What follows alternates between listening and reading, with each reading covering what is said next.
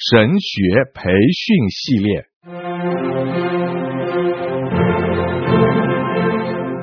甘霖媒体资讯制作，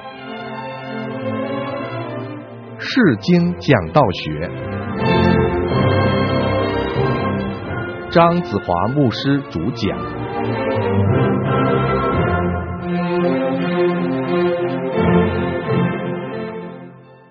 各位弟兄姐妹平安，我们现在是来到《世经讲道学》的第二十课。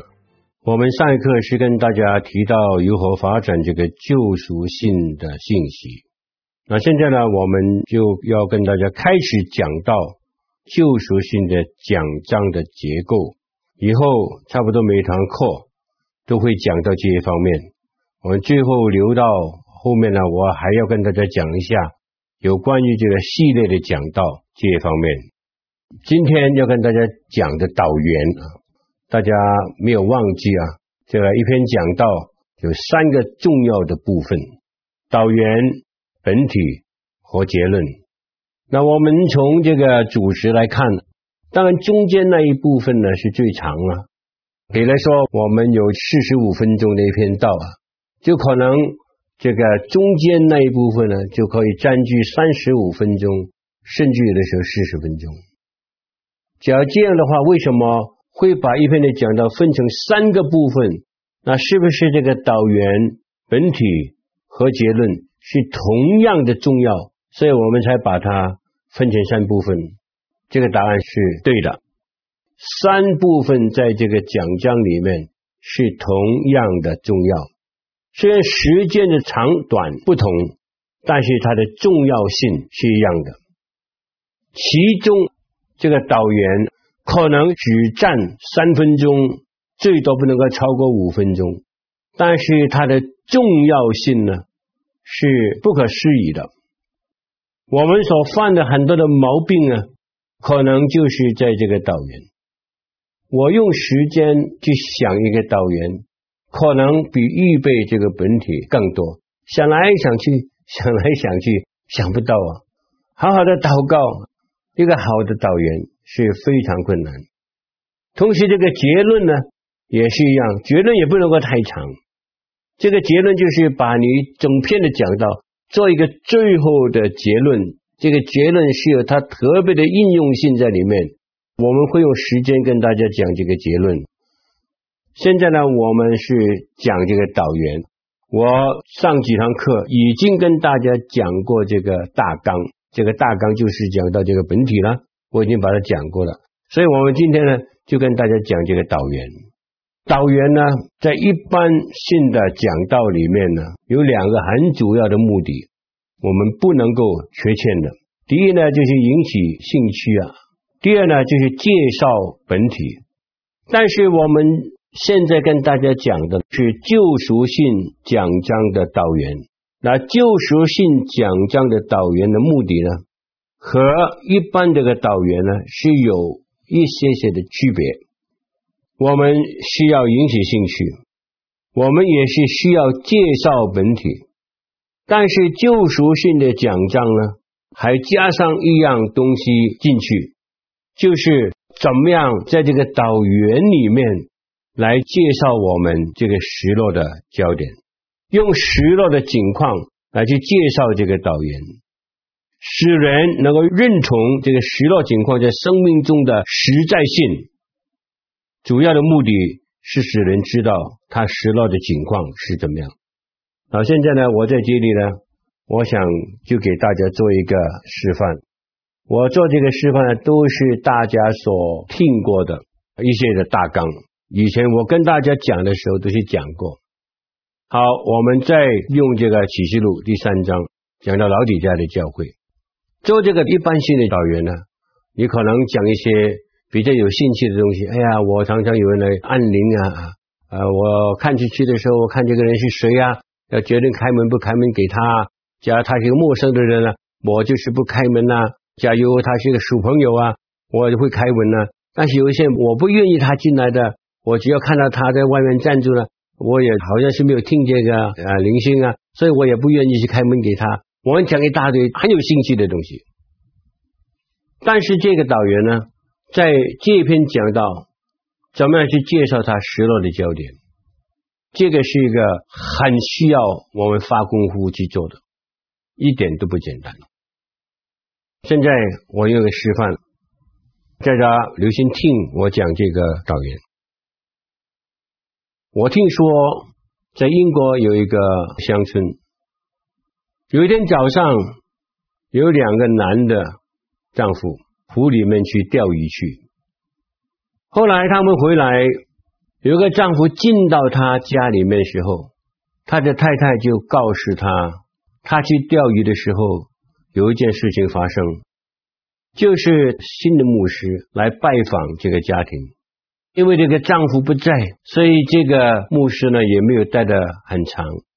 他的太太就对这个丈夫说：“哎，这个牧师快要离开的时候啊。”他问我一个非常奇怪的问题啊！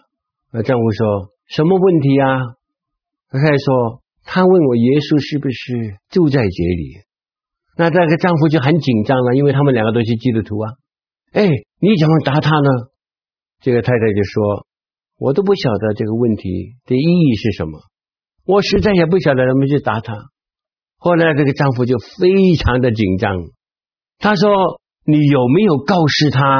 我们是已经做了基督徒三十五年呢，他太太就很幽默的告诉他的丈夫，他说：“这个牧师没有问我们这个问题啊，那你有没有告诉这个牧师，我们过去二十年都在教会里面教主义学啊？”这个太太说：“这个牧师也没有问我们这个问题，那他问什么问题呢？”这个太太说：“他只是问我一个问题。”耶稣是不是住在这里？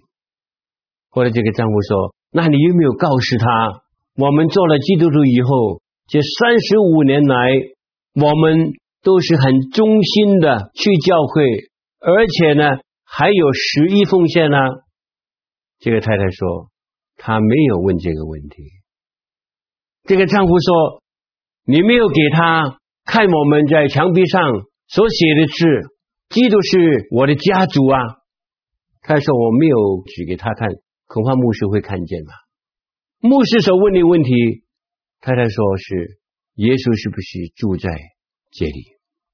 各位弟兄姐妹，耶稣是不是住在你的生命当中？耶稣是不是你教会生命的主？住在教会里面？耶稣是不是住在你的家庭里面？我们今天要透过这段经文，我们要解答这个问题。那这个是一个导言。那我们给大家分析一下这个导言，因为我们晓得这篇讲道主要就是劝勉弟兄姐妹，让耶稣成为我们生命的主，住在我们生命里头，来管制我们的生命，是我们的家主，是我们生命的主。也是我们教会的主，这个是我们在这段的经文里面最后要向弟兄姐妹讲的。这个失落的焦点就是今天我们生命有很多的问题，家庭有很多的问题，教会有很多的问题。其实最主要的原因就是我们没有让耶稣住在我们里面，成为我们生命的主。所以当我们讲这个导言的时候，我们就把这些介绍出来。介绍出来什么？你做了三十五年的基督徒没有关系，基督不一定是你生命的主。有多少人做了基督徒几十年，他的生命的主权还不是属于耶稣的？我们在教会里面教主日学也好，侍奉也好，无论多久，这个不能够代表上帝是已经住在我们的生命里头，做我们生命的主。就是我们按照圣经的教导。来去行事为人，我们很殷勤的到教会里面去做礼拜，我们很忠心的参加主义学，而且我们还有十一奉献，这个也不一定是代表我们生命里面这个主是耶稣。那所以我们在这个导言里面呢，我们就透过这个故事，就把这几方面带出来。这个导员最后说，那牧师问什么问题呢？他问耶稣是不是住在这里？亲爱的弟兄姐妹，你转过来了，你就介绍你的主体了，转到你的主体里面。亲爱的弟兄姐妹，耶稣是不是住在你的生命里面，成为你生命的主？这个问题，我们今天要透过这段的经文来去寻求一个答案。你转到本体里面，你就讲你的本体。这个就是一个救赎性讲道，除了引起兴趣，介绍本体，还要用失落的焦点。来去介绍这个导员，那你说这个导员在生命中有没有它的实在性呢？当然有啊！你看有多少基督徒做了多少年的基督徒，不管你去了教会多少年，上帝就没有住在你的生命里面，你也不愿意上帝住在你生命里面，对不对？更可怕的，有的时候呢，我们就是好像是要用我们。这个侍奉用我们的好行为来代替我们，把我们的生命的权柄交给主，那有它的实在性在里面。所以弟兄姐妹听起来的时候呢，就感到这个导缘实在是有它的真实性在里面，让人知道啊、原来我也是这样啊！我要听这篇道了。听下去的时候呢，你就给他一个最后一个邀请，接着他打开他的心门，接受耶稣。成为他生命的主，这个是第一个的例子。现在呢，我盼望能够多用一个例子来跟大家讲。我以前跟大家讨论过一篇的讲章，就是这个马可第五章，是讲到那个格拉申一个被鬼附的，耶稣来拯救他。我就提大家一下，那篇的大纲是很容易的，对不对？世界上没有个地方，耶稣是不愿意去。世界上没有个破碎的生命，耶稣是不愿意医治。世界上没有个能力，耶稣是不能够胜过。世界上没有一个愿意被主使用的人，也是是不用的。啊，这个是这个大纲，对不对？在这里呢，我要顺便介绍一下，有的时候我们需要把这段经文的背景稍微的讲一下。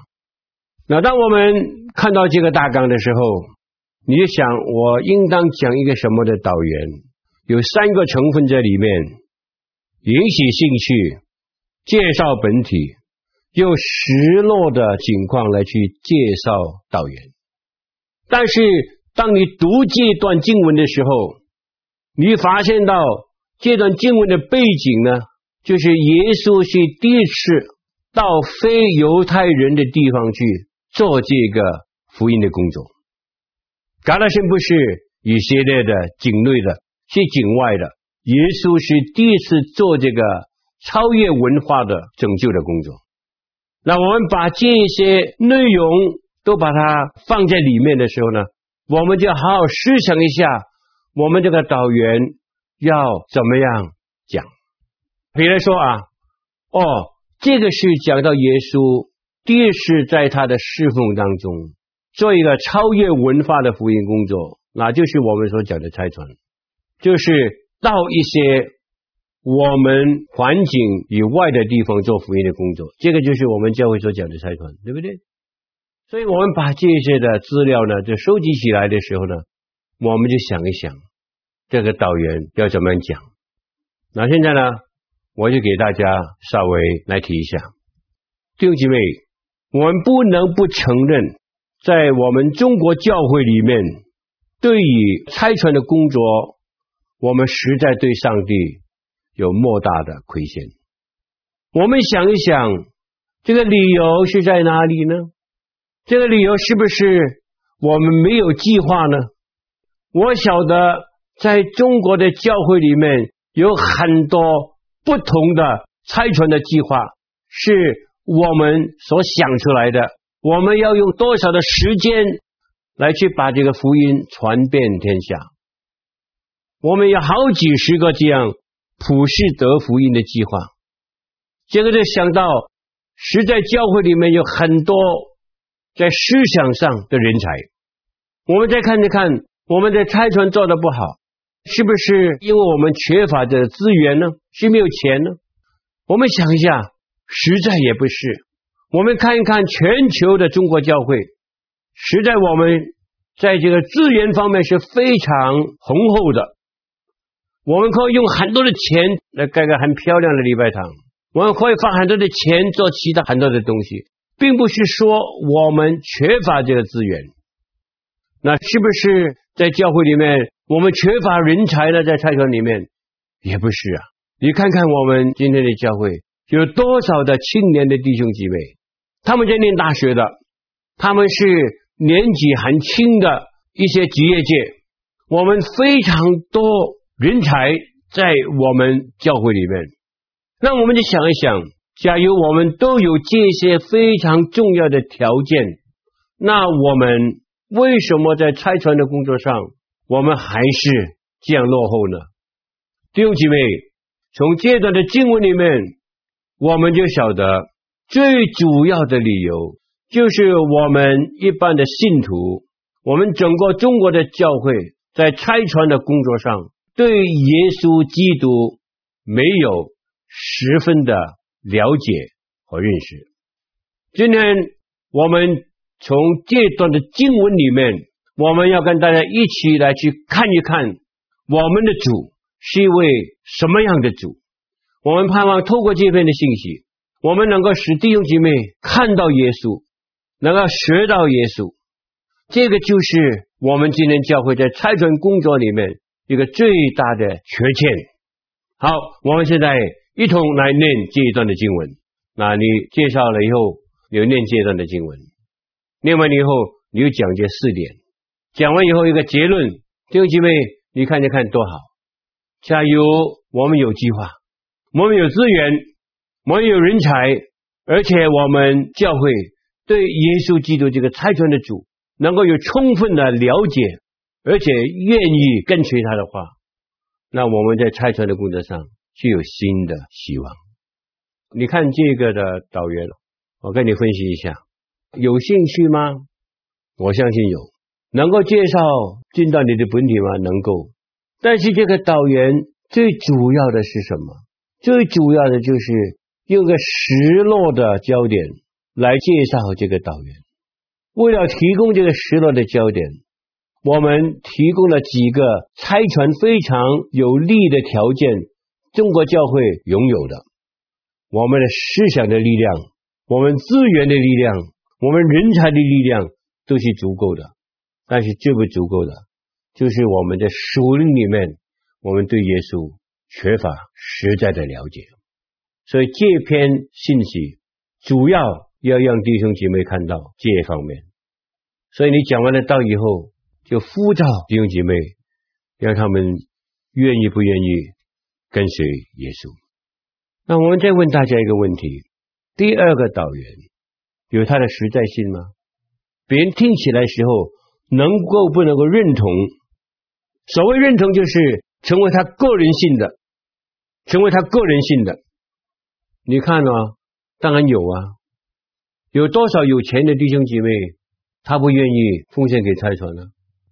这个导员呢，都讲到这个是个资源，只要他对耶稣基督能够有了解，对差传有负担，这个资源会出来，对不对？那我们教会是不是很多年轻的弟兄姐妹啊？对啊，在他们生命的计划里面，他们有没有想过去做宣教的工作？没有，为什么？可能他们对耶稣不了解。所以我们一讲这个导员的时候呢，就开始。有很多个人性的东西，从这个失落的境况里面就会带出来，让他们好好思想一下。哎，我个人就是这样，对耶稣缺乏了解，是我不愿意把我的青春献给主做宣教的工作，是我不愿意把这个钱献给主做这个宣教的工作，也是我不愿意把我的头脑献出来。来做这个差传的工作，这个是这个导员的啊。我们只讲的第一点呢，就是明白导员的目的。目的呢，救赎性的讲到就加多了一个引起兴趣、介绍本体和用失落的情况去介绍导员。现在第二方面，我们讲导员，我们去讲到这个材料的来源。各位同工。为什么这个导员是那样困难？为什么他能够成为这个讲道里面三部分的其中一部分？为什么我们常常跟大家说，有的时候这个导员可能比这个本体更困难？你晓得原因在哪里吗？这个原因就是在乎材料的来源，很难找，非常困难找，也非常困难思想。特别是你需要用这个失落的焦点来介绍这个导员的话，就变成难上加难。不过我提醒大家一件很重要的事情啊，引起兴趣的并不是说你讲个笑话，哎，我还没讲到以前，我再讲个笑话给大家听。他讲个笑话，大家轰轰的大笑啊！现在我们就讲到了，他就以为这个是导缘了，不是，不是啊。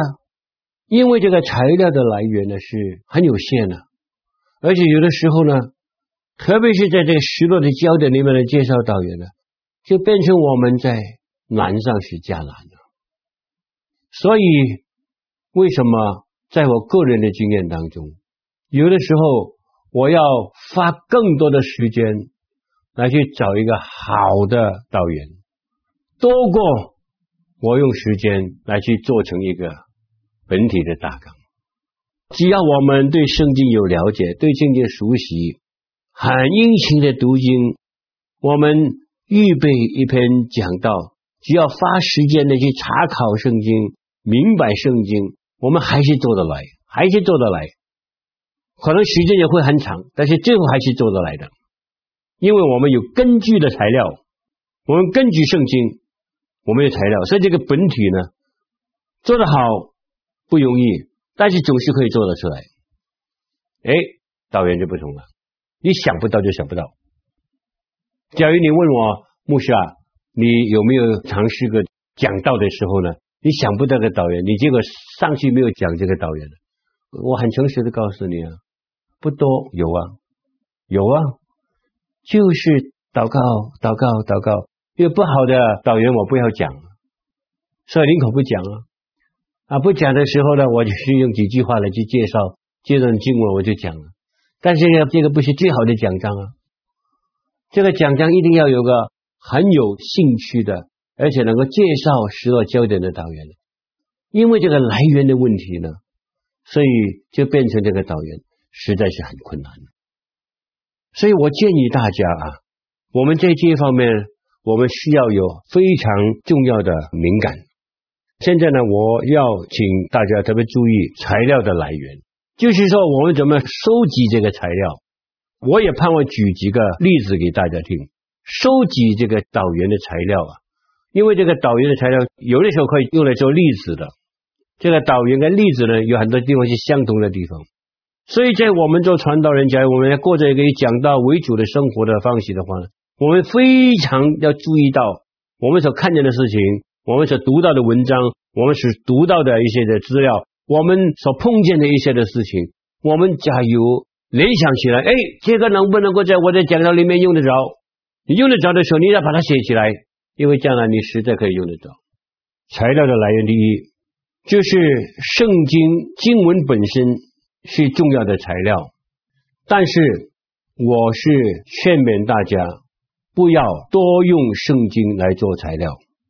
圣经有很多的故事，可能成为你那篇讲道很好的开始。但是呢，我是不鼓励大家将来讲例子的时候，我是同样讲，我不鼓励大家多用圣经来去做你讲到的导言。有两个理由。第一个的理由就是我们会减少我们将来讲到的材料。允许我解释，假如我们用一段圣经的故事。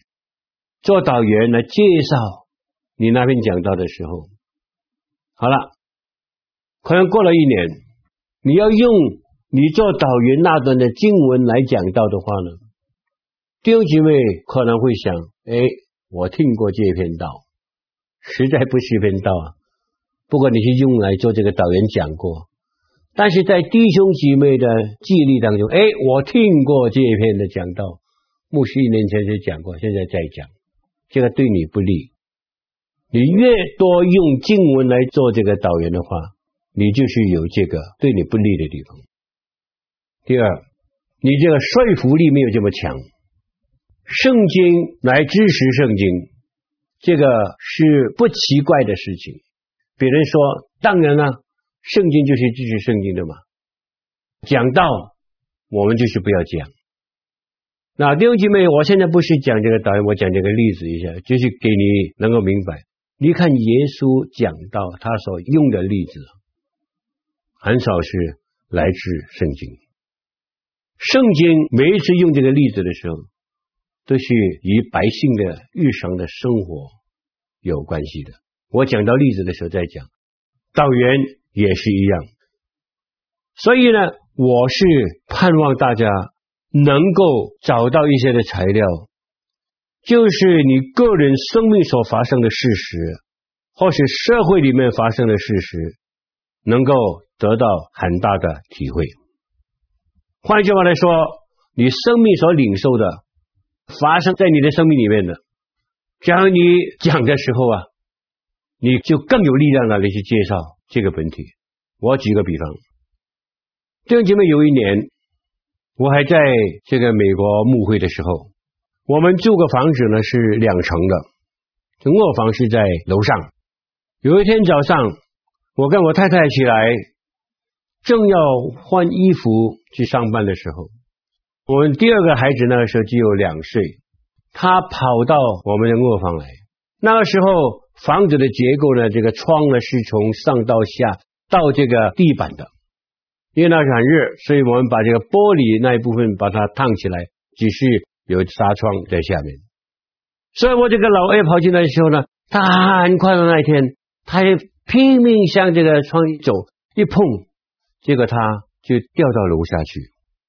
当时我们很紧张哦，我们从上面看下去的时候呢，看见他睡在这里不动了。哎呀，我们心里面很惊，所以我们就打电话。救生车来了，那我跟我的太太跟着这个救生车去医院。我们经过整个上午在那里检查，我们很感谢主。孩子呢，这个是完全没有事情。好了，后来我们就回家。那我们回到家里面的时候呢，我们发现到有几件事情。第一，我们早上没有打电话。回公司里面去，或者回教会里面去，告诉我们今天早上不能够上班。第二，我们还是穿着这个睡衣，在医院的时候都不体会到自己穿这个睡衣，也发现到还没有洗脸，什么卫生的工作都没有做，就一个早上差不多四个多钟点在医院里面陪着这个孩子。突然之间，我们心里面有个很大的体会。为什么我们会这样呢？因为那天早上，我们心里面最关怀的一件事情，就是我这个孩子的生命。因为关心他的生命，结果呢，我们要做的都没有做。那这个是一个实在发生在我家里面的事情。现在呢？我就问大家一个问题：你想有没有一篇讲章，你可以用这个事实来做导言的？有没有？假如有一天你要讲鼓励弟兄姐妹传福音，这个是不是一个很好的导言呢？那我只是给大家一个问题，一个建议啊。我这样告诉大家主要的理由就是，当我们在生命里面发生一些事实的时候。我们把它记起来，因为那些的事实就是可能成为我们以后这个导员的最美好的材料。我们不要把那些好的材料来去放过。好，我们下课再跟大家讲。谢谢大家。